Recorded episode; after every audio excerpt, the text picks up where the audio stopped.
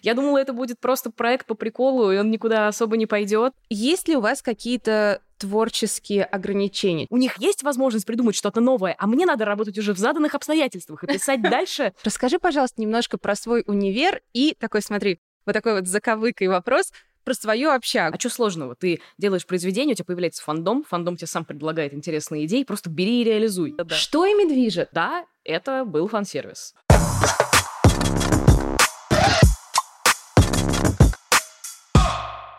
Всем привет, Бабл на связи, с вами Катя Лан и новый выпуск наших новых подкастов. И у меня сегодня в гостях замечательная художница, создательница мультсериала «Дух моей общаги», режиссер Лина Килевая. Лина, привет. Привет. Как дела? Работаем, работаем, делаем то, чего все и ждут, наверное. Делаем продолжение. Делаем продолжение духа общаги. Конечно. Тогда сразу к духу общаги. Как вообще это пришло в голову? Вот как? Откуда? «Дух моей общаги» — это, в принципе, проект про студенчество и смерть. Вещи взаимосвязаны. Ну, в целом, да. Ну, Вообще, наверное, он в большей степени про взросление. И когда я его придумывала, я заканчивала институт и очень сильно боялась и не понимала, что будет дальше. И было такое ощущение, желание, ну, может быть, если я останусь в институте навсегда, э, никогда не придется ничего решать. И где-то я увидела запись о том, что, ну, в принципе, это такая распространенная, в принципе, проблема, что студенты периодически выбрасываются из окон во время экзаменов. Это действительно проблема. И как-то я, в общем, связала эти два факта и подумала, что а вот что, если будет существовать вот некий призрак студента, который вот э, погиб во время учебы, и он так и не смог э, преодолеть вот эту вот грань студенчества, то есть он уже не ребенок, но еще не взрослый человек. И здесь получается, что это у нас э, метафора, что э, пространство между жизнью и смертью это как институт, потому что это примерно так и ощущалось, когда я училась в институте. Вот. Детство закончилось, детство было веселым, классным, это была как бы жизнь. Вот. После этого должна начаться какая-то другая жизнь. Но пока ты в институте, она еще не началась, и ты вот в неком лимбо. Ты вот должен как-то Только хотела сказать, найти лимбо. себя, да, в этом во всем. Ну, вот как-то так. Но почему именно эти персонажи? Если я так понимаю, что эта история достаточно личная, э, с точки зрения вот этого ощущения лимба, страха, что будет дальше. То есть она, безусловно, мне кажется, очень многим знакома. То, что ты описываешь, абсолютно вот то, что было в моей жизни тоже, потому что это какая-то такая безопасная коробочка. Мгм. Ты так, и вот я котеночек, я в ней сижу, тут мягенькие картонные стенки, а что там за ними? Я вообще, да. Почему именно эти персонажи? Почему не кто-то может быть больше похожий на тебя?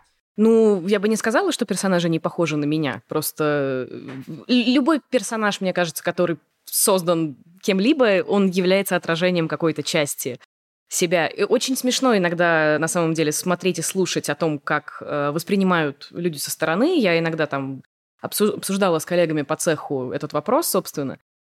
И меня сравнивали тоже, ну, с моими же персонажами, но совершенно не с теми, которые, ну, как я думала, что вот, вот, вот, вот, вот это я. Но вообще, на самом деле, я могу ответить еще так. Когда я была ребенком, медиа, которые были представлены вот как раз там в начале 2000-х, было практически, даже, наверное, практически не было женских персонажей, с которыми мне бы хотелось себя ассоциировать. А если они и были, то э, мне хотелось, но я не чувствовала, что могу, потому что персонажи так или иначе были, ам, как это правильно сказать-то, не то чтобы даже сексуализированными, а просто как-то излишне феминизированными в плане они такие были прям девушки, женщины.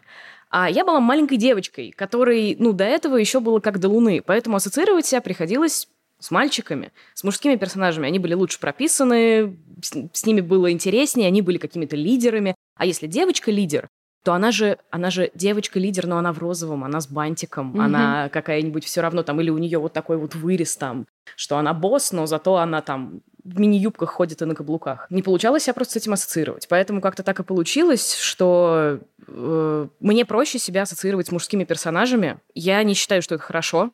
Я бы очень хотела, чтобы это изменилось, чтобы было больше женских персонажей, которые такие же разнообразные, как и мужские.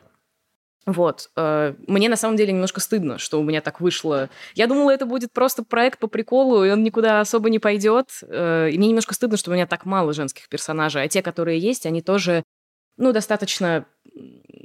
Ну, не то чтобы прям совсем стереотипные, но не какие-то революционные, скажем так, э, персонажи. И многие мне это припоминали и говорили, что вот я несу ответственность за это, я обязана, как человек, который занимается таким видом деятельности, продвигать определенные идеалы. Но просто когда я придумывала это все, я вообще об этом не думала. Сейчас я об этом думаю, сейчас я над этим работаю, но исходный материал уже не изменишь. Поэтому я работаю с тем, что есть, стараясь просто не делать плохо по возможности. Вот. Слушай, на самом деле это очень э, глубокий ответ. Нет, это, это хорошо, потому что я тебя слушаю и понимаю все, что ты говоришь про э, мультики нашего детства. Потому что, ну, мне кажется, большинство мультиков это были диснеевские принцессы. Ну, для меня, по крайней мере. Ну да. И, в общем-то, там не было какой-то... Вот я тоже не ассоциировала себя с какой-то принцессой. Мне хотелось быть там пиратом, все еще хочется, в общем. Или каким-то там завоевателем, еще что-то, а их не было. Да на самом деле я бы даже не сказала, что э, не хотелось. Мне на самом деле это очень хотелось. Я помню, моим любимым мультиком была Анастасия Дона Блута. Mm. Вот это не Дисней, сейчас уже Дисней, да, изначально да, да. не Дисней. И э, мне безумно хотелось быть Анастасией. Мне хотелось в этом бальном платье покружиться. Но просто я понимала, как выглядит Анастасия, как она себя ведет, mm-hmm. и как себя веду, и как выгляжу я. И оно вот как-то, ну, собственно, оно не сходилось, и это было скорее, ну, раз у меня это не получится, значит, надо вести себя по-другому. Я не знаю на самом деле, что с этим конструктом надо делать. То есть, ну, многие под него подстраиваются, и все-таки такие, нет, вот я хочу быть принцессой, я буду, я буду себя там изменять ради этого. Но мы в любом случае изменяем себя ради любых своих целей. Вот, поэтому, ну, кстати говоря, в моем детстве были не только диснеевские мультики. Uh, у меня, мне очень повезло, у меня было кабельное телевидение в детстве, mm-hmm. но uh, у моих одноклассников его не было, поэтому я была уверена, что я вообще выдумала все эти мультики, которые я там смотрю. И мне абсолютно не с кем было об этом поговорить. Вот. Э, но там вот были, собственно, были суперкрошки, сильные женские персонажи, грубо mm-hmm. говоря. Бетти Молния, что ли, она называлась. Это какой-то абсолютно проходной картун-нетворковский, что ли, проект. Но он тоже мне нравился именно потому, что там вот вроде как была там сильная героиня.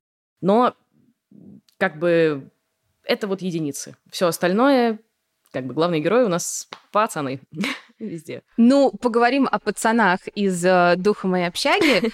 Я видела у тебя в Инстаграме есть архив сторис, так. А, и там есть целые опросы о героях. Я так понимаю, ты их проводила именно на тот момент, когда их создавала. То есть ты советовалась, нужны очки, не нужны, как назвать.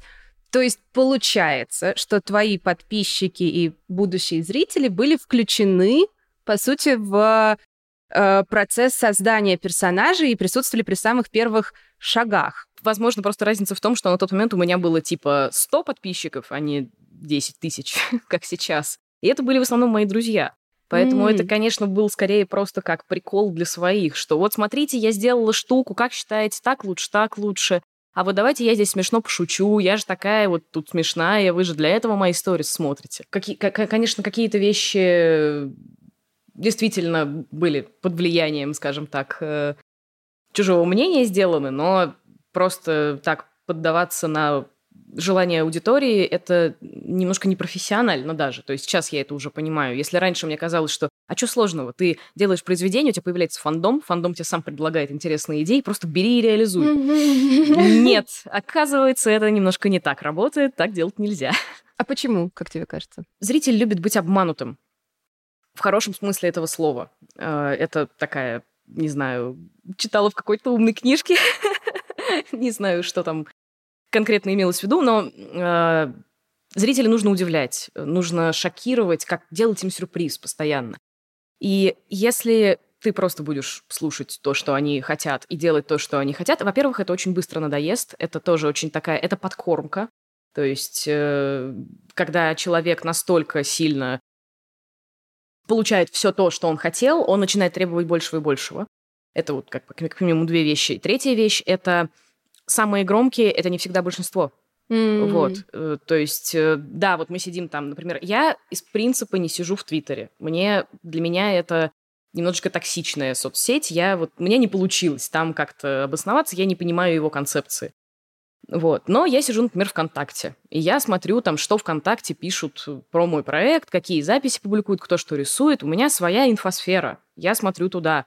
Тем временем в Твиттере обсуждают что-то совсем другое, какие-то другие стороны моего проекта, которые я не вижу. И если я буду слушать, например, только аудиторию, которую я вижу, и подстраиваться под них, я им не угожу. Ну, и даже, ладно, тот факт, что я просто там, то, что люди сидят в разных соцсетях, в принципе, есть же, не знаю, бывает же такое, что мы, например, состоим в фандоме, но мы в нем не активны. То mm-hmm. есть мы просто такие, да, я там читала эту книжку, в принципе, она мне нравится.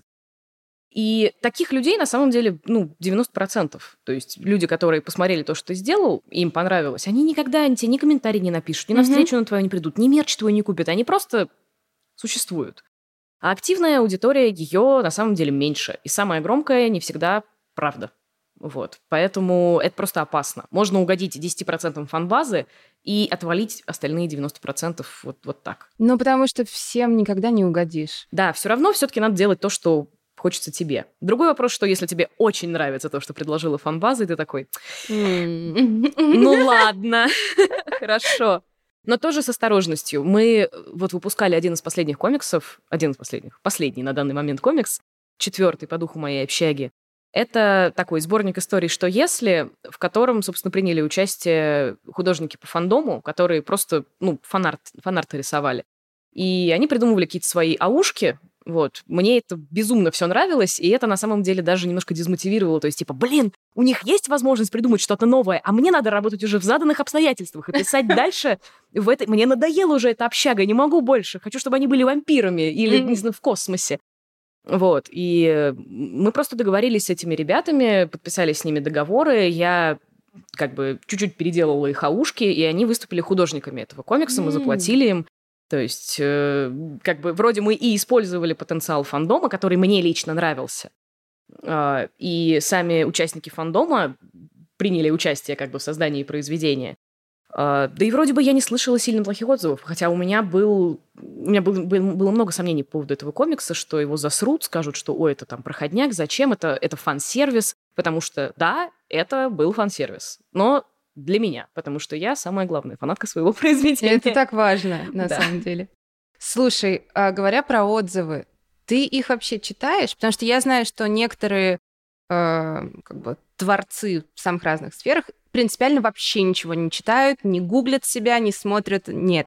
Есть люди, которые нон-стопом это читают, все анализируют, даже отвечают, общаются. Где ты вот на этой линии? Ну, когда мы только начинали, я читала все. Э, вообще, я тоже, я именно гуглила, я прям каждый день по несколько раз проверяла теги, смотрела, что мне пишут, потому что, ну, для меня было очень важно, что подумают люди о моем произведении. Даже, ну, было ошибкой ставить знак равно между мной и произведением на самом деле на тот момент, потому что я думала, если людям понравился мультик, значит, им понравилась я, значит, я хороший человек. Это когнитивное искажение, так вообще жить нельзя. Вот, нельзя вообще зависеть от мнения других людей. Не делайте этого, пожалуйста. А, но со временем этих мнений стало просто слишком много, и они начали друг друга от, отменять. То есть, что ты читаешь одно мнение такой, да, действительно, синий цвет ужасный. А потом читаешь, нет, синий цвет самый лучший. И ты думаешь, так, теперь мне надо принять решение. Все-таки мне нравится синий цвет или нет? И кошмар. В общем, происходит кошмар. Поэтому ушло просто какое-то время на то, чтобы понять рамки своих возможностей. Я же когда начинала, у меня никогда не было такого опыта. И у Феди, с которым я, собственно, там это все делаю, Федя не читала, а, который это все дело продюсирует. У нас не было такого опыта вообще, поэтому все это для нас было экспериментом, и нам в том числе было интересно услышать мнение. У нас получилось вообще или нет? Что у нас не получилось? Дайте нам совет, подскажите нам, мы не знаем. Но потом, ну, через некоторое время мы уже поняли, что надо делать, а количество советов что-то как-то не заканчивалось и не заканчивалось. И мы уже просто поняли, что надо слушать, а что не надо. Я уже, в принципе, по первой реплике чаще всего могу понять, это совет, это критика или это хейт. Ну, мнение. Давайте, угу. хейт это да, просто мнение. Потому что, ну, Я считаю, что читать надо. Я считаю, что надо понимать, что тебе говорит твоя аудитория, потому что так можно, ну, в неведении просто фигачить в никуда, а ты, оказывается, никому не нравишься. Это ну, достаточно жалко выглядит. вот. А, видеть нужно, прислушиваться к себе. Вот. И, и вот как-то так, мне кажется. Ну, мне кажется, это, наверное, лучшая политика. Иначе тебя реально может засосать это болото, и непонятно, кого слушать, что делать. Но не знаю, согласишься ты со мной или нет, но, естественно, когда выходит какой-то новый проект, тебе хочется подписаться на все новости рассылки, чтобы, да, быть в курсе. Угу. И вот в этот момент самое опасное, собственно, состояние слушать, потому что тебе хочется очень много информации и отзыва, но не затянуться туда. Ты такой, нет, часть этих людей сидят на диване. Возможно, они даже не видели там твой проект или да, да, фильм, да, да. мультфильм, не имеет значения, да? Им просто нужно что-то напечатать. Поэтому, да, ты абсолютно права, нужно ориентироваться на себя. Да, к нам пару раз приходили на... Ну, мы иногда устраиваем встречи, там, автограф-сессии э, с зрителями, с читателями. И пару раз приходили хейтеры. И это, конечно, очень забавно, потому что, ну, поскольку мы с Федором очень много, э, в принципе, обсуждаем какие-то там личные вещи, мы хорошие друзья, и мы очень много раз все возможные комментарии в наш адрес проговорили друг с другом, проработали, mm-hmm. то есть что это значит. Потому что у меня был момент, когда я начала срываться, я начала отвечать хейтерам, и это было, ну, это была огромная ошибка, потому что это эмоции, я себя просто опозорила, и мне очень стыдно за то, что я себя так вела. Вот. ну, и мы проработали уже все ответы, и поэтому, когда к нам приходят, во-первых, их уже сразу видно. Их видно по взгляду, их видно по поведению. Видно, что они прям очень сильно выбиваются из uh, тех людей, которые, ну, пришли как бы получить удовольствие. Они пришли поднасрать. Им вот охота прямо. И вот они такие, а вот как вы считаете, а, когда вот ваши произведения смогут вырасти по качеству? И ты такой, ну да, это понятно, байт, и ты начинаешь просто отвечать серьезно. Вот. И человек, ну, ты задаешь вопросы человеку, а, а что тебе конкретно не нравится? А что, почему ты так считаешь? А, ну, мне не нравится вот это, вот это. А, ну, я думаю, что это вкусовщина. Что mm-hmm. тебе не нравится, потому что тебе не нравится. Ну, нам нравится, мы, мы авторы, мы так считаем. И это так уморительно смотреть на то, как человек прям прям сдувается вот так вот. И И чаще всего под конец встречи он вместе с остальными так или иначе тоже подходит там автограф взять или еще что-то. Серьезно? Да, вот. Но это же надо прийти на встречу, это надо приехать, собраться. Да, да, да, да. Что ими движет? Я сама не могу себе ответить на этот вопрос. Вот даже до того, как они начали приезжать, я видела несколько, ну, типа, хейтерских обзоров, разборов, прям таких, которые вот прям все разносят. Не только моего проекта, ну, там, в целом студии, где я работаю, вот этого всего. И меня это искренне и прям как-то до какого-то животного страха пугало, потому что я думаю, человек настолько меня ненавидит, что ему было не лень достать камеру, написать сценарий, вот это все сделать. И, то есть, я не понимаю, я сама не, не ну, возможно, это, это немножко грустно, когда ты у тебя нет сил, ты не я, я как бы очень не хочу здесь просто звучать и начинать говорить, что ну, это просто жалкие люди, которые ничего не умеют. Ну, не факт. Возможно, люди просто находятся в такой там, в таком состоянии в данный момент, в таком, mm-hmm. на таком жизненном этапе, когда им некуда выплеснуть свои эмоции, и они так э, с ними мирятся. Но как будто бы, да, это история о том, что это ребята, которым нечего сказать, и они могут только спорить. Но эмоции выражать хочется, и говорить хочется, и участвовать в дискуссии, быть социальным но по-другому как будто бы не умеют. И из-за того, что это замкнутый круг, из-за того, что они вкидывают негатив, как бы, им и приходит негатив, и им кажется, что весь мир — это один сплошной негатив. И они отвечают на него негативом, и оно множится, и из этого круга как будто бы очень-очень тяжело выйти. И, возможно, я бы там какое-то время назад сказала бы, возможно, выход из этого круга — это любовь. Mm-hmm. Что надо, чтобы человек понял, что его любят, его не ударят, и мир вообще не такой плохой, и вообще нет ничего ужасного в том, что тебе что-то не нравится, а кому-то что-то нравится. Ну, как бы... Это вот была очень какая-то... Я уже не помню, что это была за ситуация, но была у меня в фандоме какая-то история про то, что начали сраться любители разных пейрингов. Вот, mm-hmm. Что Причем это, по-моему, даже не пересекающийся персонаж, или пересекающийся персонаж. Это не но... на жизнь, а на смерть. Ну да-да-да, то есть там даже было, что вот есть один популярный пейринг, а остальные такие менее популярные. И на этот популярный начали все набрасываться. Вы задолбали, вы постоянно у нас в ленте, а мы тоже свое хотим. И я что-то хотела вмешаться, но мне было так, ну, я боялась, что если я вмешаюсь, я же могу дать какое-то подтверждение, что, mm. а это канон, это не канон, там вот это все, от меня же тоже этого ждут. Вы понимаете, что может быть такое, что вот твоему другу нравится пейринг А и Б, а тебе Б и С? Ну, типа, наслаждайтесь.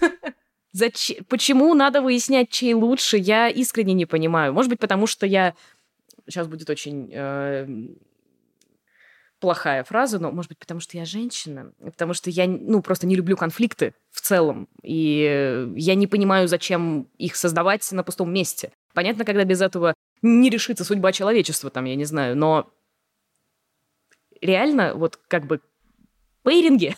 Типа на всех хватит. Мультик в интернете Чил. тебе не понравился, и ты решил вот 40-минутный обзор на это сделать. Ну, ладно, если тебе весело.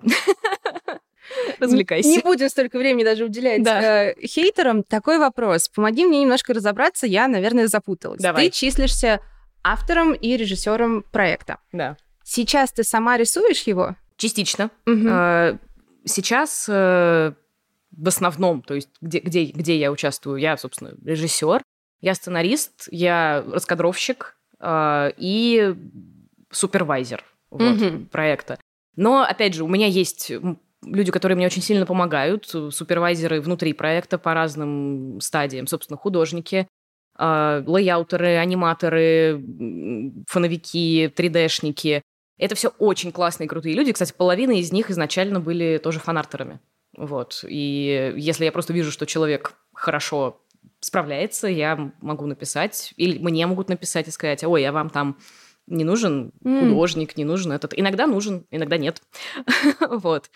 Э, но это очень приятно, на самом деле, работать с людьми, которым проект нравится. То есть, которые изначально приходят не заработать денег просто, а поучаствовать в чем-то, в чем им приятно участвовать. В том числе, ну, есть большая разница. Вот сейчас там аниматоры, которые со мной работают, это как раз в основном такие как бы наемные ребята. Они, насколько я понимаю, даже не очень там знают имена персонажей, они просто работают. И есть там команда лейаутеров. Layout — это а, один кадр анимации, ну вот Анимация как у нас делится? Есть сцена. Сцена делится на шоты. Shot — это, грубо говоря, когда ты включил и выключил камеру. Угу. И э, в шоте есть э, ключевые кадры. То есть если я, например, делаю вот такое движение, то у меня здесь три ключевых кадра. Вот таких вот. Вот. И в одном шоте берется какой-нибудь один ключевой кадр, и он доделывается до состояния, как он должен выглядеть в итоге. Угу. Для того, чтобы аниматор, прорисовщик, заливщик видели нужные пропорции и на них ориентировались. То есть, в принципе, эта работа сама по себе не очень сложная. Я выдаю скетч, и человек по референс-листам, которые у нас есть, этот скетч рисует просто красиво. Вот, поэтому, именно поэтому там в основном художники по фандому, которые любят это и знают. И вот есть большая разница между тем, когда я вкидываю новый кусок аниматика аниматором, и тем, кто рисует лейауты, потому что аниматоры просто берут его и начинают работать, а лейаутеры еще 20 минут обсуждают, что им конкретно понравилось в этом куске, как им понравилось, как персонаж сказал эту фразу, потому что они воспринимают это как ну, как игру, и это классно. Мне очень нравится, что у нас получается создать такую атмосферу, и при этом еще и деньги вовремя платить, и по договорам работать. Вообще здорово. Ну, как бы да. Федя Нечитайло в этом смысле огромный молодец. Федя Нечитайло, собственно, этот проект э, продюсирует, то есть он выделяет средства и занимается в том числе ну, каким-то пиаром. Ну, то есть изначально было так распределено, но по факту сейчас мы это делаем вместе. Вот. Ну, вот как-то так. Извините, что я очень долго отвечаю на вопросы. В этом смысл э, вот этой да? нашей, да. Ну ладно. Вот этой всей истории. Хорошо. Хорошо. Хорошо. Слушай, ты работаешь с Федей. То есть ты э, как бы в студии. Есть ли у вас какие-то творческие ограничения? Чувствуешь ли ты их как человек, который начинал все-таки это самостоятельно, я правильно понимаю? Ну да. Разработку. Теперь ты чувствуешь какие-то ограничения? Ну, на самом деле нет, э, потому что изначально, когда мы с Федором договаривались, э, он увидел мой проект случайно, я работала, по-моему, в коллабе, что ли, в каком-то у него, он какой-то организовывал, я там что-то тусовалась, пробовалась к нему аниматором, он меня не взял тогда. вот. Ну, правильно сделал, на самом деле. Реально ужасная была анимация. Не знаю, на что я рассчитывала. Он случайно увидел мой проект и вот предложил работать. Я как раз заканчивала институт. Думаю, ой, ну, почему бы и нет. Но я составила заранее для себя список требований, на что я готова соглашаться, на что я не готова соглашаться. И когда мы с ним созванивались, я вот до сих пор это помню, я говорю, у меня вот есть список, я сейчас тебе его зачитаю. Он говорит, хорошо, только давай я сначала тебе расскажу, что я предлагаю. И он начинает рассказывать, и все ровно по списку, по-моему. Прям вот даже лучше потому что я там хотела как-то разделять затраты на производство. Он такой, я все оплачу, я людей тебе найду, я все сделаю. Ты и так- я прям... Да, то есть просто как абсолютно идеальное магическое волшебное предложение. Мне просто очень повезло. Вот, спасибо тебе, Федя, огромное. Меня бы здесь не было. И за счет этого, поскольку это все было оговор- оговорено на бережку, у нас с Федей есть принцип, он называется адвокат дьявола. Если мы в чем-то не согласны, мы спорим. И мы спорим до последнего. Мы спорим не чтобы посраться, а чтобы у кого-то закончились аргументы. И мы можем даже спорить, занимая, ну, грубо говоря, у нас есть э, там какое-нибудь коммерческое предложение, которое нам выкатили, и мы оба хотим на него согласиться, но нам надо проверить, насколько оно, ну, вообще реально. И один из нас принимает позицию э, «это плохо», даже если он сам считает, что это хорошо. И мы начинаем спорить. И вот пока у кого первого аргумента закончится, вот тот проиграл, значит, истина вот в этом. Круто. Вот. И точно так же мы принимаем в основном творческие решения, тоже как бы по принципу адвоката дьявола. Но, опять же, у нас есть правило, что последнее слово все равно оно за автором проекта. Это касается всех проектов студии «Феникс». Э, Во, во многих я сейчас участвую как такой некий консультант по разным очень вопросам. Вот. И это очень важно, потому что не все авторы до конца уверены в себе. И они могут спокойно сказать, что ну ладно, вы так сказали, значит, я так и сделаю. Мы сразу же останавливаем говорим, нет, мы Мгм. сделаем так, как ты решишь. Ты автор этого проекта. За тобой, ну, это ответственность тоже определенная. Это и ответственность, и свобода. Ну и плюс свободы, конечно, больше, когда у тебя есть команда, которая тебя слушает, который, ну, с которой тоже нужно налаживать определенную связь, и не всегда это получается. Я не считаю, что я идеальный начальник, у меня куча косяков, вот. Но я очень рада, что мы это все друг другу прощаем, потому что ребята тоже косячат, но я могу это принять именно потому, что косячу я тоже. И это такой какой-то вот симбиоз попыток. Мы становимся лучше, становимся профессиональнее, учим друг друга, стараемся делать это не токсично, вот, максимально экологично. Так что свободы как будто бы стало даже больше, чем если бы я делала это сама. Ну, это круто. Я боюсь, что это редкость. Это, это, это огромная редкость, да. И поэтому, наверное, много народу писали, что э, вот возьмите мой проект на студию Феникс, потому что люди понимают, как это у нас работает, и что на обычных студиях это никогда не будет так работать. Я работала на, над обычными анимационными проектами. Я не могу, к сожалению, говорить над каким-то, что они все еще не вышли до сих пор. Ждем. Вот. Сама жду. Но там, конечно, система совершенно другая. Там на твой творческий замысел всем абсолютно плевать, если он там идет в разрез с каким-то там маркетинговым планом. Никак, никак, никак. Идея духа общаги пришла, прежде чем она оказалась в Фениксе, она пришла к тебе в универе, правильно? Да. Расскажи, пожалуйста, немножко про свой универ и такой, смотри, вот такой вот заковыкой вопрос про свою общагу. Она тебя вдохновила вообще какими-то ужасами э, на создание такой истории? Абсолютно логичный вопрос, абсолютно нелогичный ответ. Я коренная москвичка, и училась я в Москве. Поэтому я никогда не жила в общаге. Вот. И я всегда очень комплексовала по этому поводу. Вот. И Даже не в рамках проекта, а в рамках, ну, просто жизни. Потому что меня как-то так воспитали, что мне всегда говорили, что... Ну, это такой русский менталитет, в принципе. Вот быть бедным — это клево. Это вообще уважуха прямо. Вот когда у тебя вот денег на еду не хватает, это класс. Ты тогда, ты, значит, ты безгрешен, ты ни у кого ничего не отобрал. Если ты богатый, ты, наверное, у кого-то что-то отобрал. При том, что это была не прямая трансляция, то есть это мне не, не родители так говорили, а я это так ощущала, потому что так сложилось, что у меня было две семьи, а, мамина и папина, и одна семья у меня жила достаточно зажиточно и как бы вот так вот э, на широкую ногу, а другая была чуть более скромная. Поэтому из двух миров я сделала вывод такой, что когда ты богатый, это стыдно, плохо, за это надо отвечать. Э, богатство не достается просто так. А если оно досталось просто так, то ты плохой человек. И за счет этого, когда я училась в институте, я еще училась на платном отделении, сейчас вот как раз я к этому перехожу, я училась в высшей школе экономики, на, в школе дизайна по направлению анимация и иллюстрация. И моя как специальность, по-моему, называется спе- специалист по CGI и 3D-графике. Ни хрена я не специалист по CGI и 3D-графике. Спойлер. Да, вот. Потому что обучение было, было знак вопроса, оно, оно было вообще, я не уверена. Вот. И я училась на платном отделении, и за счет этого мне тоже было очень стыдно, что за меня платят родители, как же так? Поэтому я очень хотела... Я с девятого класса выходила на разные работы, не потому что мне нечего было есть, а потому что мне было очень-очень стыдно, что мои друзья как бы не могут себе чего-то позволить, а мне чуть ли не в карманы это запихивают. И, ну, как бы, вот, вот тебе все возможности, иди.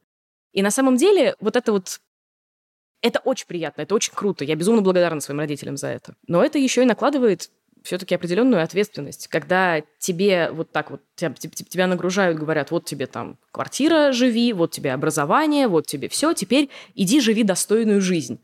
Ты попробуй, блин, не проживи достойную жизнь со всем, что у тебя есть. Попробуй сделай где-нибудь ошибку, тебе сразу же это припомнят. А ты вообще-то из хорошей семьи, а ты вообще-то вот это, а ты вообще-то вот это. Кстати, все, что я сейчас говорю, это тоже отражено в духе моей общаги в другом персонаже, который тоже не живет в общаге, сталкивается с похожими проблемами. Собственно, обучение в институте не было чем-то невероятным. Мы учились в основном сами, потому что у нас mm. была экспериментальная программа, где честно говоря, преподам было немножечко плевать на нас. Но зато, очень. но зато я подружилась с кучей классных людей. Вот. И, собственно, и Дима, и Олежа, главные герои, так или иначе были вдохновлены э, моими друзьями, Вовой и Никитой. И они даже их озвучили. Это же изначально был мой дипломный проект. Я делала трейлер в 3D. И они для этого трейлера их озвучили. На самом деле отвратительно. Просто озвучили. Вот. Но тогда я в этом не разбиралась, мне было нормально, я заплатила им бутылкой пива, и, и, и все было очень-очень хорошо.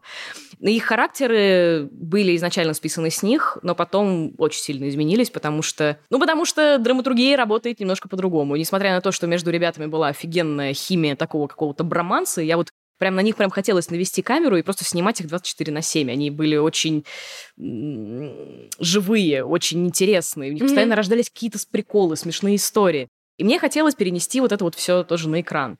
Но когда мы закончили институт, и я попыталась это все воссоздать, я поняла, что, блин, я-то не они, я не умею думать, как они. Mm. У меня никогда не получится. пришлось немножечко персонажей как-то поменять. Слушай, ну это здорово. А, у меня как раз был вопрос а, чуть позже по mm-hmm. списку а, про вдохновение, которое идет от людей, которые тебя окружают. Да, да, да, да. И очень забавно, что реально они есть. Да, У них конечно. есть конкретные буквально голоса за бутылку пива. Да. И как они выросли, я так понимаю, ну, значительно изменились. Ну, очень сильно. Они практически поменялись характерами. Они изначально были... Дима должен был быть таким пассивным э, увольнем, который вот он просто как бы он не очень хочет учиться, но знает, что надо. А Олежа должен был быть саркастичным призраком, который постоянно mm. отпускает какие-то там комментарии, шуточки, но как-то ну, как-то не сработало, потому что мне так у меня было ощущение, что саркастичных каких-то коки э, паранормальных персонажей их вот, вот так. Да. Вот да. они почти все. Если такой демон какой-нибудь вот это все, они сразу же все такие себя там, вот э, саркастично что-нибудь там как-то вот захотелось чуть-чуть по-другому. Ты упомянула демонов, такой внезапный переход. Демонов и призраков. Как ты сама вообще относишься вот к сверхъестественным, к призракам? Веришь, не веришь? О, на самом деле вопрос сложный, потому что, да, ну, честно говоря, как хотелось бы верить, вот, скажем так, потому что там та система жизни и смерти, которую я прописала для духа общаги, мне бы очень хотелось в нее верить в реальности. И я даже ловила себя на, на мысли, что я иногда думаю о том, что, блин, вот когда мне было 12 лет, я же могла сделать вот это, но я не сделала. Ладно, в следующий раз попробую, типа в следующей жизни. Mm. И что э, мне это как-то так, э, ну, в, в мозгу работает, что, а, ну да, будет еще вторая попытка же потом. Mm-hmm. Это, это, это точно будет. Вот, конечно, очень хотелось бы в это во все верить, и были у меня в жизни всякие какие-то паранормальные приколы, которые действительно сложно объяснить как-то как реально, хотя я пыталась. Я стараюсь на, на этом не зацикливаться. Вот. С точки зрения логики, нет, не верю. С точки зрения желания знать, что у тебя будет второй шанс когда-нибудь, очень хочу верить. Ну, а в детстве ты смотрела? Вообще, как относилась ко всяким страшилкам, фильмам ужасов? Я, кстати говоря, всегда очень спокойно относилась к фильмам, к фильмам ужасов в том плане, что я их просто не смотрела. Мне было просто неинтересно. Я, меня пару раз напугал какой-то рандомно включенный ужастик по, телеку. Я думаю, нет, все, я это, мне это неинтересно. Я очень любила Тима Бертона. Моим одним из любимых мультиков был «Труп невесты». Я помню, как он меня напугал. Прям, причем не не сам он целиком, а там в конце была сцена, где персонаж э, злодей, он выпивает отравленное вино, извините за спойлер, да, а, да, ребята. он выпивает отравленное вино и переносится как бы становится мертвым. Все персонажи из мира мертвых, они, значит, идут за ним и уходят в какую-то комнату, начинают его вроде как пытать, мучить, что-то такое. И меня эта сцена напугала, потому что я сопереживала этому злодею. Я думаю, вот и теперь у него вообще нет пути назад. Mm-hmm. То есть вот он теперь умер, и это навсегда. Он теперь всегда, вот его будут мучить, он здесь, он никогда не вернется. И, ну, вот это вот ощущение такой... Безысходности. Ну, да, ребенок, ну, в принципе, человек, в принципе, человеку сложно осознать концепцию вечности что что-то может длиться вечно, навсегда, никогда не будет конца. И я начала очень много об этом размышлять, очень много. Я очень много думала о смерти, а, не о своей, а в плане просто как э, концепции. Я помню, что я задавала эти вопросы там родителям, и это все время было. Мы не говорим об этом, это нельзя. Ты что? Ты сейчас накликаешь. И вот это вот все. И потом уже только с возрастом я поняла, что это на самом деле огромный отпечаток культурный mm-hmm. отпечаток множеству поколений, что о смерти почему-то нельзя говорить. И на самом деле именно поэтому мы смерть так тяжело и переживаем. Потому что мы о ней не думаем. Мы живем вот с этим ощущением, что в следующий раз попробую. Будет вторая жизнь, там вторая попытка, есть какой-то загробный мир. Мы не миримся с тем, что жизнь закончится. Не можем. То есть это такое, ну, тоже когнитивное искажение. Это случится с любым, кроме меня. Кто-то где-то умер, но я-то в глубине души мы все думаем, я-то буду жить вечно, у меня-то не закончится. Закончится. И как только ты это принимаешь и начинаешь осознавать все, что с тобой происходит в режиме реального времени, что оно может закончиться сегодня, завтра, людей, с которыми ты общаешься, может не стать, ты начинаешь совершенно по-другому относиться к жизни. Это не значит, что ты начинаешь всех любить сразу и там это была, на самом деле, моя ошибка в какой-то момент. Я подумала, мои там, родственники когда-нибудь умрут, надо уделять им больше времени. И я реально начала им уделять столько времени, что у меня на себя просто не осталось. И потом я уже подумала, так, нет, э, все mm-hmm. замечательно, но надо как-то притормозить. И дух во многом э, про мементо море в контексте того, что да, это будет, и смерть не надо романтизировать, над смертью не надо смеяться, ее надо просто принять. Она будет, она есть вокруг нас, всегда будет. И если мы не будем о ней говорить, то мы каждый раз будем сталкиваться с этим ужасным опустошающим ощущением того, что это, это просто когда будет умирать наш близкий, мы будем умирать вместе с ним. Но это на самом деле можно по-другому. И на удивление, лично мне дух в этом помог. Как бы это было очень странно и очень непонятно, я эм, писала исследование, собственно, это же был мой дипломный проект, mm-hmm. я писала исследование про то, как э, привидения изображают э, в массовой культуре. И я взяла э, как принцип распределения по главам э, это пять стадий горя которые mm, что, что Приня... там у нас? Отрицание. Отрицание, гнев, торг, депрессия, принятие. Да. Собственно, пять стадий. И я так долго это изучала, что я думала, ну, если теперь я знаю эти пять стадий, я теперь могу их в себе разглядеть. Я могу понять, когда... Э, Причем это же не обязательно э, принятие смерти, угу. принятие неизбежного. То есть, когда ты вот смиряешься с чем. Я попробовала ускорить их в своей голове. То есть, а что, если я, ну, если я буду их понимать, то я буду понимать, на какой стадии я нахожусь и сколько мне еще предстоит их пройти. И, возможно, я смогу скорбить быстрее, быстрее с этим смиряться. И это, блин, получилось. Серьезно? Да. Э, не так давно э, я похоронила дедушку, я очень его люблю. И, э, ну, к сожалению, там все было уже понятно и все такое. Но когда я начала это проживать, я выделила себе время на скорбь, я поняла, какие я буду проходить стадии, я была к ним готова, я давала волю эмоциям, и вместо как раньше, грубо говоря, когда я сталкивалась со смертью родственника, я могла по полгода сидеть в каком-то трауре и не заходить в квартиру, волноваться, то здесь за пару недель после похорон уже могла жить спокойной жизнью, не чувствуя при этом вины. Потому что у нас же очень часто люди чувствуют огромную вину за то, что я как-то неправильно скорблю. Я вот, а почему мне не грустно? А как же так? Да вы можете относиться к смерти как угодно, потому что она происходит каждый день все равно произойдет. И вот дух, э, собственно, это же история про чувака, который умер, но она на самом деле не про чувака, который умер, а про тех людей, которые остались после него. Как они живут дальше. Один смирился, точнее, одна смирилась, другой не смирился. Как к этому отнеслись родители? Живут ли они дальше? Что они делают? Понятно, что по первым двум сериям, которые, ну, такие себе, будем честны, я вторую даже не досмотрела, недавно пересматривала, вот, ну... Не поняла, ну ладно.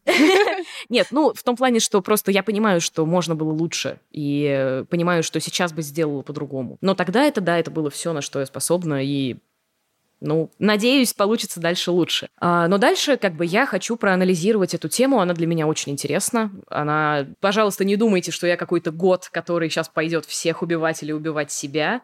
А, нет. Наоборот, чем более экологично мы относимся к принятию смерти, тем полнее наша жизнь тем лучше мы ее живем. Чем сидеть в трауре по полгода, можно начать жить свою жизнь, чтобы потом не остаться призраком и ни о чем, блин, не жалеть, чтобы сделать все, что ты хотел в списке, чтобы ничего не осталось. Вот.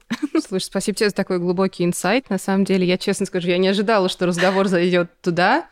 Нет, правда, спасибо тебе, потому что это такая пища к размышлению, мне кажется, для многих из нас, потому что, ну, сейчас, конечно, не об этом, но культ смерти, он же в разных культурах вообще да. по-разному воспринимался. В каких-то культурах вообще жизнь была подготовка к смерти, что мне тоже кажется абсолютно ну, неправильно, да. да? Но Древний Египет, а Древний Египет, поэтому, ребят, вы молодцы, построили пирамиды, мы не лезем. Ну, кстати говоря, в нашей культуре это тоже практически так же. У нас же есть вот это вот, что жизнь на Земле — это время, когда тебе надо страдать, а отдыхать да. ты будешь потом. Потом не будет, ребята. Сейчас. Да-да-да. Но это еще много же завязано на разные религии. Да. Как у нас здесь, значит, все делать так, чтобы там потом вроде да. было хорошо, э, и тут себя истязать и страдать, угу. и замаливать как бы просто грехи за то, что ты как бы вроде просто здесь. родился, да, просто да. существуешь. То есть концепты бывают разные и сложные, и мне было очень интересно услышать твое такое, как это ни странно, четко проанализированное восприятие чего-то такого страшного, а, которое наложено также на мультсериал. Я просто надеюсь, что это с мультсериала считается в том числе, потому что ртом-то говорить я про это могу сколько угодно и говорить о том, что что я там придумала. Было бы классно, если бы это сюжет считалось потом. Я очень надеюсь, что считается, правда. Но имейте в виду, что считываться оно начнет скорее со второго сезона. Первый такой он подготовительный, он так как бы надстраивает персонажей. Основной движ, скорее всего, будет во втором. Если бы ты была призраком в своей вселенной духа угу. общаги. А каким бы призраком ты была? Вот с учетом вообще, знаешь, всех фильмов, которые, я уверена, ты с ними ознакомилась, сериалов, книг о призраках. Угу. Каким бы призраком ты была? Как бы тебя можно было вызвать? И к чему ты была бы привязана? Как вот, собственно, в твоей вселенной? Я почему-то думаю, что я была бы таким призраком, который докапывается до тех, кто живет в доме, потому что я была бы, наверное, требовательным, очень э, таким территориальным. Есть, есть реальные разделения, типа призраков, есть же... Полтергейсты. Не-не, я к тому, что э, я, у меня был друг, который, э, ну, есть, собственно, который на полном серьезе, он охотник за привидениями. Вот. И, собственно, я с ним очень много советовалась. Он подходит к этому с научной точки зрения. Он не сумасшедший, я сразу скажу. Он действительно осознает, как это смешно звучит. Э, он действительно анализирует, то есть какие-то там потусторонние паранормальные вещи, пытается найти в них какую-то логику. Mm. Иногда находит, иногда нет, потому что иногда это оказывается там мелкое землетрясение, а это думали, что это призрак, там что-то такое. А, и он мне рассказывал, что у призраков действительно есть прям э, категоризация. И вот я была бы территориальным призраком. Mm. Это тот, который привязан скорее к пространству, чем к какому-то предмету, то есть к какому-то дому. А, или месту, а, вот что-то такое, и который свой, на свою территорию никого не пускает, всех выгоняет, всех вот хочет э, «уйдите, вы мне не нужны», а если уж кто-то и приходит, я бы с ними играла. А, я как... То есть ты была вот этим самым стрёмным призраком да. из всех вот этих классических американских ужастиков. Ну, кстати, я не понимаю, почему они стрёмные. Я, э, когда мне было там лет 15, у меня, видимо, какой-то сквозняк был в комнате, у меня периодически колыхался плакат, который висел на двери. Дверь тоже иногда сама по себе закрывалась. Но, видимо, это был сквозняк. Но я очень была пугливая, и я действительно подумала, что это привидение. Потом я подумала, ну даже если это привидение, но оно уже здесь живет, вряд ли я что-то с этим могу сделать, надо с ним подружиться просто. Мгм. И я просто с ним здоровалась, когда я назвала его Вася, потому что для меня Вася было максимально гендерно-нейтральное имя, типа Василиса или А, Василий. умно. Вот. И я назвала его Вася, все время с ним здоровалась. Если у меня колыхался плакат, я говорила, пожалуйста, хватит, Вася, там, не надо. Вот, или там, ты хочешь поиграть, что ты хочешь, закрыть дверь, давай я закрою. И через некоторое время это прекратилось. Вот, возможно, сквозняк Думайте заделали. сами, Я тоже, я не сами. знаю, да. По моему лору, если говорить про... У меня же цвет означает... м, Что означает, на самом деле, я не могу сказать, э, потому что все считают сейчас, что означает, как человек умер, но на самом деле, я могу дать подсказку, это означает не столько, как человек умер, сколько как он к смерти относился М. и какая она в итоге стала. Вот. То есть это такая как табличка, по которой цвета смешиваются. Поэтому э, про цвет ничего не могу сказать, потому что я не знаю, как я умру. Вот. Ну вот как-то так. Смогла ли бы я подружиться с человеком? Мне, мне, мне кажется, нет. Нет? Нет. Отстань. У вас было так слишком много во время моей жизни. Да, да, да, да, да, да, да, да. Ну, дух общаги, он же сначала был комиксом, нет. Нет, сначала был... Там немножко запутанная история. Я понимаю, почему люди... Вот я- Да, да, да. поч- поч- Почему люди путаются. Сначала был мой дипломный проект. Трейлер мультсериала. Я М. хотела делать мультсериал сама. Потом пришел Федор Комикс, Федор Нечитайло. Сказал, давай делать проект вместе. Вот, я такая, ну окей, давай, это будет серия мультсериала. Он сказал, серия классно, но нам надо на чем-то зарабатывать. Надо сделать комикс. Я говорю, Федя, я вообще не хотела делать комикс. У меня нет в задумке, в принципе, комикса. Я хотела это рассказать в сериале. Он такой, ну, это мои условия. Ты должна сделать комикс. И для первого комикса я взяла вырезанную сцену из первого драфта сценария. Там была большая сцена, она была типа комичная, о том, как э, Олежа выселял предыдущих соседей. Это был как монтажик просто такой смешной. Я решила ее расширить и сделать так, ну, как само себе получилось, более драматичной. И мы поняли, что это, в принципе, неплохой пролог. То есть это как раз происходит до того, как в, комнату вселяется второй персонаж. Мы просто сделали его раньше, чем серию. То есть мы делали их одновременно, просто он вышел М. раньше, чем серия. Мы презентовали его на Комиконе 2019 года, причем он был даже не целиком, там было там, 10 страниц, а остальное какие-то доп. материалы. А потом выпустили его в декабре, чтобы... Потому что трейлер уже вышел, уже вышел отрывок мультсериала, все знали, что мы его делаем, и мы об этом говорили, что, ну вот, если вы покупаете наш комикс, то вы, во-первых, раньше ознакомитесь с историей, во-вторых, вы поддерживаете проект. А, поэтому комикс, да, вышел раньше, но он не основан на комиксе. Комикс — это дополнение к сериалу, которое, если ты читаешь, ты понимаешь и знаешь о персонажах больше, но сериал можно смотреть без комикса. То есть мы делаем так, чтобы можно было понять без комикса. Хотя это тоже открытая дискуссия, потому что я видела два варианта комментария насчет существования комикса. Один вариант — это «Зачем вам комикс, если вы рассказываете там что-то сюжетно важное?» то вы эм, как бы лишаете людей, у которых нет денег, возможности ознакомиться с историей целиком. Вы злодеи. И второй вариант. Если вы тогда не будете вставлять ничего сюжетного важного в комикс, то вы просто обманываете своих фанатов, вы злодеи. И ты, и ты думаешь, ну и что? То есть его вообще не делать тогда, может быть. То есть как бы вставляй сюжетно важные, не вставляй сюжетно важные, все равно ты будешь неправ. Поэтому мы стараемся здесь балансировать. Это такое просто чуть более глубокое погружение в персонажей. Ну, ты заинтриговала. До того, как тебе пришлось очень плотно столкнуться с миром комиксов а, благодаря духу, какие были твои отношения с комиксами? Читала, не читала? Да, я читала, и моим любимым комиксом был э, Тинтин. Вот. Ну, Началось с фильма э, про Тинтина, который в 10 по-моему, или в 11 году вышел, Стивена Спилберга, если я Мгм, не ошибаюсь. мгм. А, и меня прям что-то вот очень мне понравился этот персонаж. Я прям вот хотела быть такая же, как он, путешествовать. Хотя я ненавижу путешествовать, но вот почему-то это было так круто. Я начала читать комиксы, смотреть мультсериалы. Мы даже с... э, меня отец вот очень любит путешествовать. Он меня вывез прямо в поездку в Брюссель. э, Только, ну, типа, я это так воспринимала, только ради Тинтина. На самом деле он и так планировал тур по Европе, и просто так совпало, что вот, но мы были там в музее РЖ, в музее комикса. Я думала, что я буду комикс-леди. Это была моя мечта. Вот, потому что это действительно казалось очень просто. Ты в одиночку можешь создавать огромные миры, просто рисуя на бумаге, потому что это, это не книжку написать, это не фильм снять, это прям вот ты в одиночку можешь что-то вот такое сделать крутое. А потом как-то с Тинтиной я просто переползла уже на какие-то там уже сериалы, вот это вот все, и я продолжала практически по каждому маломальски популярному произведению существует комикс. По «Доктору Кто» были комиксы, по «Шерлоку» манга выходила. Это просто какой-то кошмар. Да-да-да-да-да. Вот такие штуки. Я пыталась втянуться в Марвел, а, потому что мне очень нравился Тони Старк, и мне хотелось больше контента, когда вот «Мстители» вышли в 2012 году.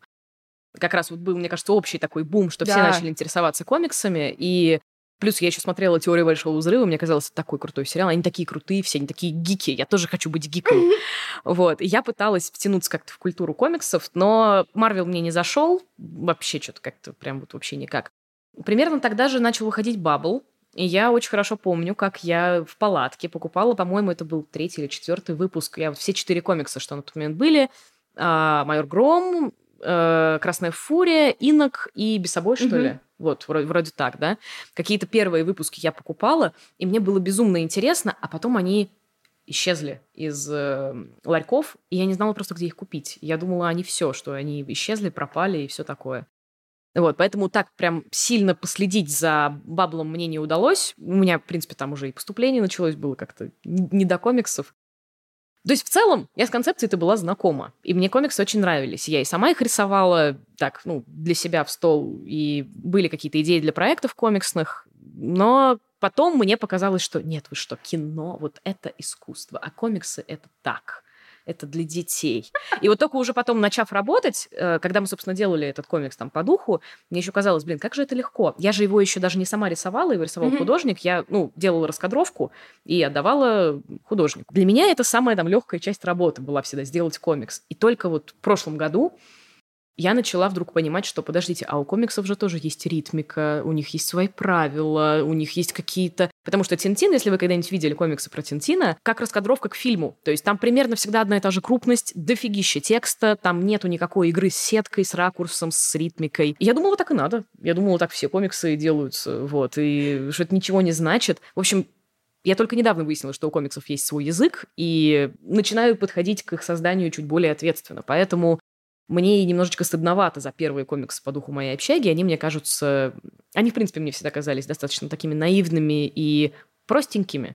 Но как бы продажи говорили другое, и из-за этого тоже было некомфортно. Мне все время казалось, что я занимаю чье-то место, что есть люди, которые умеют делать комиксы, хотят и, ну, как бы сосредоточены на этом. И тут я такая пришла, ну, что-то там тяп-ляп наворотила, и оно почему-то продается лучше, занимает места. Сейчас я просто поменяла к этому отношение и подумала, что раз уж мы уже продаемся, уже занимаем места, надо просто, ну, перестать обсираться и начать делать нормально, если как бы людям это уже интересно. Потому что это такая вот, к сожалению, проблема, в принципе, нашей страны, нашего шоу-бизнеса, что очень часто, когда человек пробивается куда-то на верхушку, там, например, в том же кино, в, том же, в тех же сериалах, они очень быстро начинают, э, перестают стараться, потому что, ну, хавают, ну и пойдет, ну и нормально.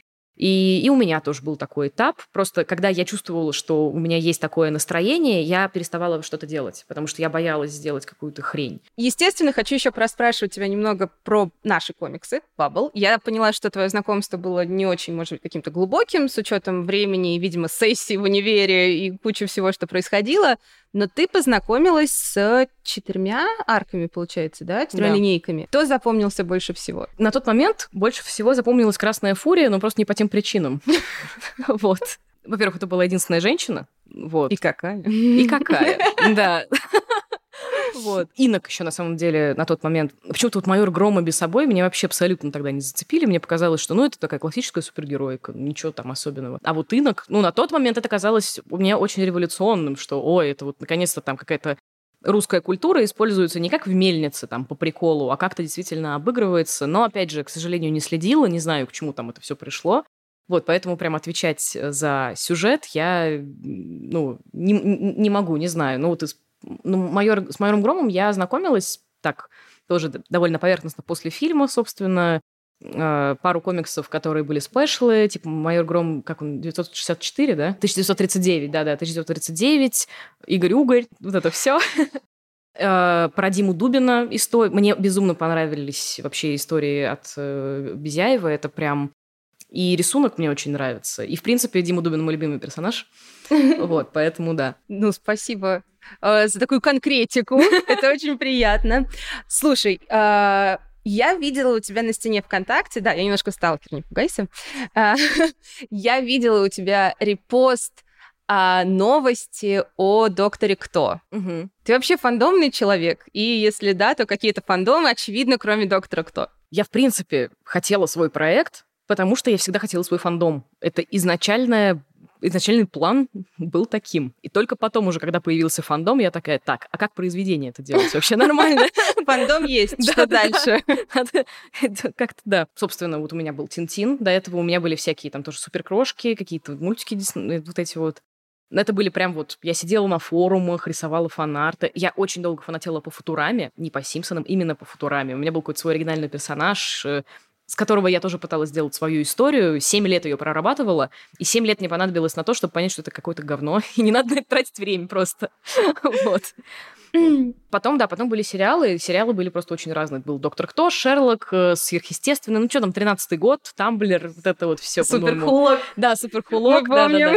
У меня же, собственно, было мультифандомное шоу на Ютубе, где мы снимали скетчи смешные э, на тему всяких фандомов.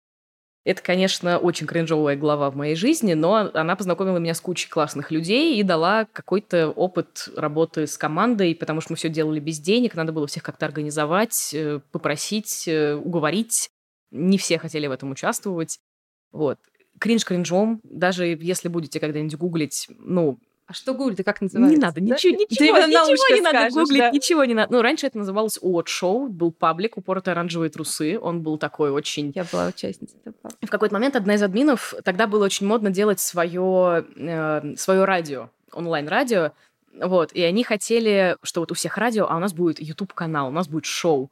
И она начала там что-то спрашивать у каких-то знакомых, а я впервые в жизни сходила на какую-то мультифандомную сходку и познакомилась там с кучей народу. И как это бывает, видимо, в фандомных тусовках, насколько я сейчас понимаю, ты один раз с кем-то познакомился, и, в принципе, считай, ты уже вот где-то в тусе, потому что мне внезапно написали, ой, ты же вроде там что-то монтировала, давай хочешь с нами. А я монтировала там, типа, в мувимейкере какую-то хрень, просто вот там такую растянутую пиксельную 240p. Вот, но я такая, да, конечно, я монтажер дофига, я все смогу. Вот. И я влилась в эту команду, и потом девчонка, которая все организовывала, у нее там появились какие-то свои дела, ей стало, в принципе, неинтересно, а я уже вошла в раш, и как-то, ну, в общем, я стала режиссером этого шоу. Ты знаешь, как я стала годкой, я стала да-да-да-да. Ну так, режиссером, как ну, бы скорее, да, да, там. Да-да-да, вот. Но это скорее был, конечно, просто такой... Я к этому относилась очень ответственно. Я думала, что это прям вот такой опыт съемок. Это вот я прям делаю что-то важное. Хотя на самом деле все остальные относились к этому просто как, ну, мы делаем это по приколу, мы просто компания друзей, которые делают это по приколу. И я на самом деле это поняла только спустя, ну, несколько лет после того, как мы начали это делать, что Подождите, так вы все это время относились к этому несерьезно? Только я относилась к этому серьезно? Блин. Вот. У нас тоже, у нас аудитория была, конечно, там 3 или 4 тысячи подписчиков на Ютубе, но для нас это, это было... немало, извини меня, ну, для те нас, годы. Да, для нас это было прям вообще... Мы устраивали какие-то свои сходки, мы были тоже такими микроселебрити, вот это все. Не знаю, просто это правда очень стыдно вспоминать, но действительно с тех времен остались и друзья, и опыт, и любовь к фандомам, и более того, понимание, ну, как мне кажется, понимание, как фандомы работают. Мне вообще кажется, что это очень недоиспользованный инструмент маркетинга, особенно в российском как-то сегменте производства. Вот, это же это же, это же, это же все, это же вот бесплатная реклама, это же люди, которым это интереснее всего, они же твой мерч все и покупают, им это все нравится. Абсолютно. Ты же на них работаешь, что фактически. Они тебя и кормят. Вот, и для меня было очень важно, чтобы фандом был, типа, комфортный, не токсичный. Это, конечно, невозможно контролировать, как потом выяснилось. Но все, что от меня зависит, я стараюсь делать, стараюсь вмешиваться, если где-то там где-то кого-то травят или что-то такое. Вроде бы таких вещей стало меньше, может быть, я их просто меньше вижу. Единственное, что пугает, это какая-то культивация авторов все еще. Это приятно было первое время какое-то такое там, о, это, вот это все там авторы, они вот боги, они вот это там, или актеры. Mm-hmm. Это прикольно, это приятно, но иногда это начинает переходить границы. И когда ты ну, просто не соответствуешь ожиданиям человека, который он сам себе в голове построил, и он из-за этого портит тебе репутацию, э, это странно. Непонятно, что с этим делать, как с этим работать. Ну, как бы издержки фандома. Ну, фандом вообще такое место вернее, ну, понятие. Просто я смеюсь исключительно потому, что все, что ты пересказываешь про вот кринж там 13-х годов, вот это просто абсолютно, как вот я там тоже была, практически вот ноль в ноль mm-hmm. с этой историей. И э, буквально на днях тоже с кем-то говорили об этом, что вроде сейчас ты вспоминаешь и такой, господи, какой кринж. Да, да, да, я да, не могу поверить, что мы это... Просто что за трэш? Но реально благодаря вот этому кринжу, во-первых, я его уважаю как часть ну, своей какой-то жизни. Embrace the cringe. Да, embrace да. the cringe. I'm cringe, but I'm free, да, да из этой серии. Но я понимаю, что я из этих там каких-то, да, любительских видео, какого-то трешового косплея, mm-hmm. я реально много чего извлекла. Я не скажу в профессиональном плане, но ты права, есть люди, знания фандома, какие-то скиллы. Это все равно первый ролик я все равно смонтировала. Он да. был жуткий, страшный, но впервые в жизни я себе скачала какой-то тоже да, видеоредактор. Да, да, да, да, да, да. И мне кажется, это очень круто и забавно.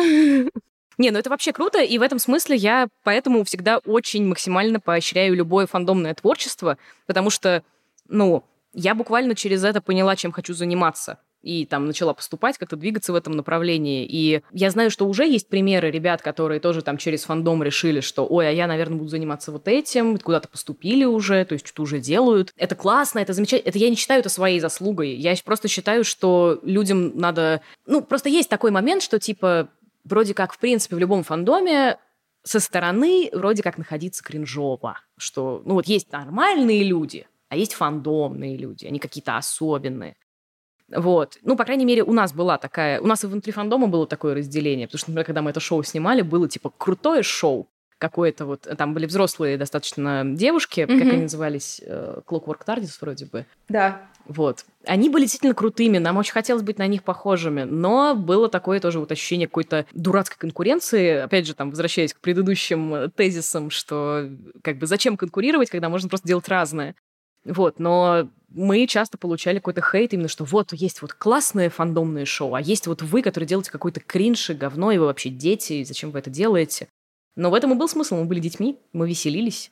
И поэтому я совершила одну ошибку во время создания фандома. Когда вышла первая серия, у меня было такое ощущение, что фандом — это отражение автора.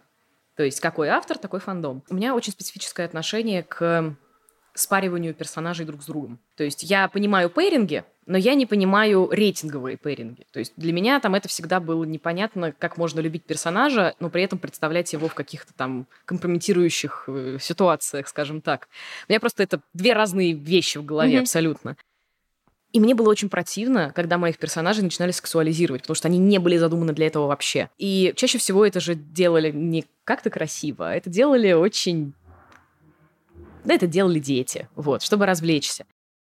И я сделала какое-то такое заявление, что, типа, пожалуйста, не делайте кринж. Если вы меня уважаете, пожалуйста, не делайте. И это породило какую-то... Сначала я радовалась, потому что люди реально пропускали, типа, через фильтр все, что они выкладывали, такие, ну, наверное, это кринж, ну, это я не буду это выкладывать, это, наверное, кринж. И только потом я поняла, насколько я затравила бедных детей, которые просто начали каждый свой шаг обзывать кринжом, люди начали друг друга обзывать, типа, вот это вот, что ты делаешь? Лина же сказала, не делай mm-hmm. кринж. И, ну, пришлось переобуваться. Как бы со, со временем говорить так, ребята, любое творчество, оно важно, оно нужно. И я вообще, как автор, на самом деле, не имею права такие вещи говорить. И это была большая ошибка. Мне очень стыдно за то, что я, возможно, кому-то испортила впечатление от нахождения в фандоме. Но Правда. ты не отвечаешь за фандом. И я считаю, что да, ты создала, безусловно, персонажа. Это твои персонажи. Я э, к тому, что ни в коем случае не спорю, наоборот, поддерживаю твой ну, в общем-то, личностный рост, наверное. Нет, ну, если серьезно, потому что, мне кажется, да, любое творчество для людей это важно. Вот они увидели так персонажей, они это выложили. Другое дело, я не понимаю, когда люди на каких-то высокорейтинговых а, там, артах отмечают актеров, по которым это срисовано, или там режиссеров, это, ну, вторжение в личное пространство. У нас был момент, мы специально создали паблик для 18 плюс контента, чтобы он вот был только там mm-hmm. и не находился. Все равно иногда вылетает, но в принципе людям нравится, то есть что какое-то там свое место. А этот паблик вообще создала я, то есть именно для того, чтобы как-то это все контролировать. Мгм. И за счет того, что я там админ и периодически что-то вижу, как-то раз там постили фанарты меня и там актеров озвучки, хотя, ну, то есть это как бы куда вообще? То есть, понятно, они были не какие-то совсем уж откровенные, но, ну, то есть такие достаточно спокойные, но все равно, то есть для меня это было вообще, ну, а если я когда-нибудь там захочу устроиться в банк, человек загуглит мое имя, и там будет вот это. Ну, я достаточно говна в своей жизни сделала. Вы еще не добавляете туда, пожалуйста. Из актеров мне было тоже прям... Я очень серьезно поговорила с админами, почему они вообще это пропустили, как это вообще допустимо. Вот. Может быть, я такая ханжа, может, кому-то нравится. Но, ну, лично мне кажется, что это такое негласное правило, что если ты там спросишь разрешения, а можно я нарисую там порно-фанарт на тебя, и тебе скажут, ну да, можно, то это там да. Но как-то вот по умолчанию не надо. Ну а как быть, например, если это какой-то сериал, а, ну, скажем, Персонажи и актеры это разные, разные, вещи. разные. Есть вот на, на- на том же фигбуке есть э, раздел, как же он называется, Real что-то person, не помню. Ну как, в общем, там же С есть... реальными отде- людьми. Да, с реальными Ага. людьми, забыла, как называется. Я помню, я тоже, когда была в фандомах, я писала какие-то фанфики, мне очень нравился сериал «Мерлин», и мне нравилась химия между актерами тоже, потому что у них были там какие-то закадровые истории. А, И я тоже писала там что-то какие-то фанфики, но я тоже понимаю, что они никогда в жизни их не прочтут. Плевать им на какую-то русскую фанатку. Это там британские актеры, ну, большой величины. А здесь, когда это все-таки такое, что мы тут все вроде друг друга читаем, друг друга смотрим, Мгм. люди еще начнут в ЛС слать, там, а смотрите, что я нарисовала, Мгм. посмотрите, а как, а как вы к этому относитесь? Мой любимый вопрос на тех же встречах. Как вы относитесь к фан-творчеству? Какой ответ ты ждешь? Что, что я должна ответить? Ненавижу, не рисуйте. или, или, или что? Вот, вот это вот тоже постоянное, а, пожалуйста, оцени меня, пожалуйста, дай свою какую-то вот, э, дай, дай, дай- дай свой фидбэк, особенно на такие спорные вещи, Мгм. напрягает немножечко, да. Ну, ты прям жестко со своими фанатами. Почему? Нет, я, как я и сказала, а, Нет, в плане в, чё- в чем конкретно? Я не, не Нет, ну спорю, просто как будто интересно. такой а, невинный вопрос, как вы относитесь к фан-творчеству. Мне кажется, а, любое фан-творчество — это комплимент, и это приятно. До Да. тех пор, пока это не вторгается, ну, в, в твое Мгм. какое-то личное пространство. Естественно, если там мне пришлют какой-то фанарт со мной Мгм. 18 плюс, Да. и потом скажут, как вы к этому относитесь, я скажу, ну, такое, не очень. А, но Ну в да. целом, если, опять же, да, персонажи, актеры, внешности общие, или там твои персонажи, которые ты создала для мультсериала, ну, мне кажется, это наоборот показывает отклик у Конечно, фанатов. и поэтому в этом, в этом у меня и вопрос. То есть, как бы, когда вы задаете вопрос, как ты относишься к фан-творчеству, а к нему можно как-то по-другому относиться, Мгм. кроме как не любить его, это же, ну да, это самое большое... Я, может быть, просто немножко не неправильно поняла, мне сформулировала. кажется, да, да, да. да. Хорошо, что ты вот Что уточнила. как, как к нему можно относиться? Да. Я не знаю. Нет, ну да, в этом что а как к нему можно относиться плохо вообще? Мгм. Вот, в, в- в- в этом и дело. Скажи, пожалуйста, а... Да. Сейчас просто еще раз для протокола. Фан-творчество замечательно, очень всех люблю. Просто вообще вы зайки-котеньки. Продолжайте.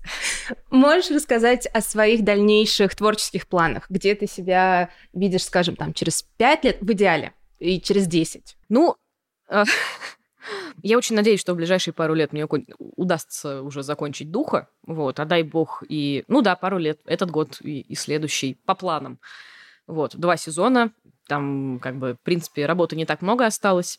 Прости, я вклинюсь. То есть у тебя в голове прям четкая законченная история, подразумевающая два сезона. Там э, она законченная, но там есть люфт на еще один сезон. То есть, что он может, в принципе, быть. М. Но если я пойму, что у меня нет сил, я не хочу, то я могу закончить его прямо здесь. Вот. Э, Но люфт есть. Если захочется, то как бы я вклиню. Но пока что, да, их должно быть два сезона и кое-что еще, но, опять же, не могу говорить пока что. Спой. Потому что, ну, пока еще только две серии выжило, какой там кое-что еще. Далеко до этого. Так я собираю... Вообще, я всегда хотела заниматься кино. Мне всегда кино было гораздо более интересно. Я случайно попала вообще в мультики. В общем, да, я всегда хотела кино заниматься вообще. И я не поступила в ВГИК, когда поступала после школы. Хочу попробовать туда. Вот, не знаю, получится или нет. Это совершенно другая сфера. Там совсем-совсем другие знакомства и э, совсем другие другая ответственность. Но я работала на студии компьютерной графики, и мы, когда снимали там кусочки для фильма «Вторжение», там мы сканировали актеров, но это, в принципе, было устроено как съемочный день, как Мгм. там смена. Нет, там три, по-моему, смены было. Я только слышала о том, как они проходят, тут я впервые поучаствовала, и мне понравилось просто вот я валилась с ног ну, в конце дня, но вот у меня прям появилось ощущение, что это то, как я бы хотела провести жизнь. В трейлерах ездить вот по съемкам, организовывать что-то, вот, вот эти вот все какие... Не знаю, это прям... Я очень завидую сейчас. Вот у меня есть знакомые, которые там учатся в киношных вузах, я с ними Мгм. тоже там общаюсь, естественно, как-то. Они рассказывают, мы вот там поехали на смену, у нас смена была там 28 часов, у нас генератор, генератор вырубился. И это звучит для меня как мечта сейчас, потому что вся моя работа сейчас — это прийти в офис, сесть за компьютер, 12 часов вот так вот посидеть, встать и поехать домой. Это, в принципе, вся моя работа сейчас. Вот. Я хочу приколов. Ну, приколы в кино, я уточню, ты себя видишь режиссером? Да. Ну, хотелось бы, конечно. Понятно, что начинать-то придется с там помощника-помощника третьего помощника, скорее всего. Ну, не факт, на самом деле. Ну, лучше так, мне кажется, что лучше все-таки пройти как-то снизу вверх, чтобы понять каждый этап производства и не налажать. А то вот эти вот все истории, там тоже, когда ты сразу приходишь весь такой умный, и, а на самом деле ничего не знаешь, и тебе тяжело, и команде тяжело, всем тяжело. В общем, поэтому, ну, для этого я хочу еще отучиться. Я не знаю, пока поступлю я или нет, но я стараюсь, я очень хочу. Держим Вот. кулачки. Да, э, хочу там переквалификацию получить. В общем, хотелось бы заняться кино. А если не получится, то я никогда не чуралась, скажем так, обычной работы, типа там, не знаю, в офисе где-нибудь сидеть, просто там зарабатывать деньги на... Мне даже в какой-то степени всегда хотелось на это прерваться. Всегда хотелось как-то вот на пару месяцев выйти из этого цикла творчества и просто, типа, сесть там за кассу в Пятере и повыполнять операции такие, которые... Это же совсем другой труд. Он гораздо, ну, как мне кажется, это даже, ну, в разы сложнее, чем, блин, сериал писать. Потому что тут тебе нужно быть совершенно другие, короче говоря, ресурсы организма и мозга задействовать. И мне вот этого переключения даже во многом не хватает. Поэтому как пойдет, так пойдет. Через 10 лет хотелось бы жить где-нибудь за городом с семьей. Вот. Хотелось бы как-то не думать вообще уже о деньгах. Вот.